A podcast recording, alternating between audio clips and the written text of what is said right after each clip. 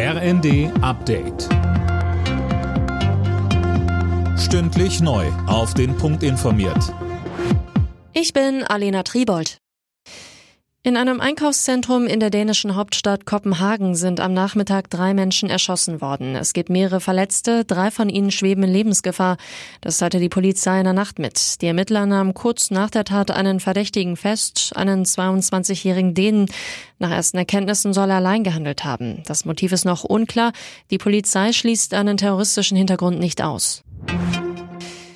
Trotz Energie- und Klimakrise ein Tempolimit auf deutschen Autobahnen wird nicht kommen. Grund, das steht nicht im Koalitionsvertrag, so Kanzler Scholz im ARD-Sommerinterview.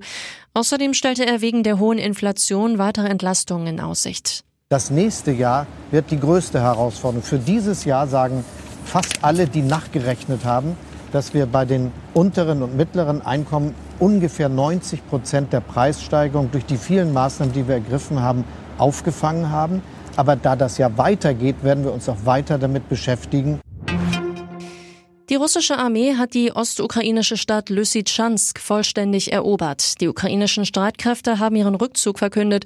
Aus Moskau heißt es, Russland habe damit nun die gesamte Region Luhansk eingenommen. Die bildet zusammen mit Donetsk den Donbass. Diesen zu erobern hatte Russlands Präsident Putin zuletzt als eines seiner Kriegsziele ausgegeben. Falsche Polizisten oder angebliche Bankenmitarbeiter. Immer wieder hört man, dass Betrüger am Telefon Geld ergaunern.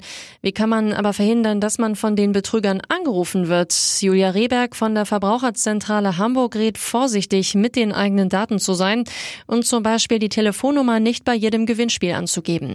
Ansonsten gilt bei Anrufen skeptisch sein. Man muss sagen, dass die Betrüger wirklich, wirklich gut geschult sind, sodass sie auch Leute überzeugen können, die eigentlich mit beiden Beinen im Leben stehen und die Verluste, die man dann erleidet, ja oft einige tausend Euro sind. Also am besten ist dieses Gespräch überhaupt gar nicht zu führen. Zur Formel 1. Ferrari-Pilot Carlos Sainz hat beim Grand Prix in Silverstone seinen ersten Sieg feiern können. Sergio Perez im Red Bull und Lewis Hamilton im Mercedes fuhren auf die Plätze 2 und 3. Mick Schumacher wurde Achter, Sebastian Vettel Neunter. Alle Nachrichten auf rnd.de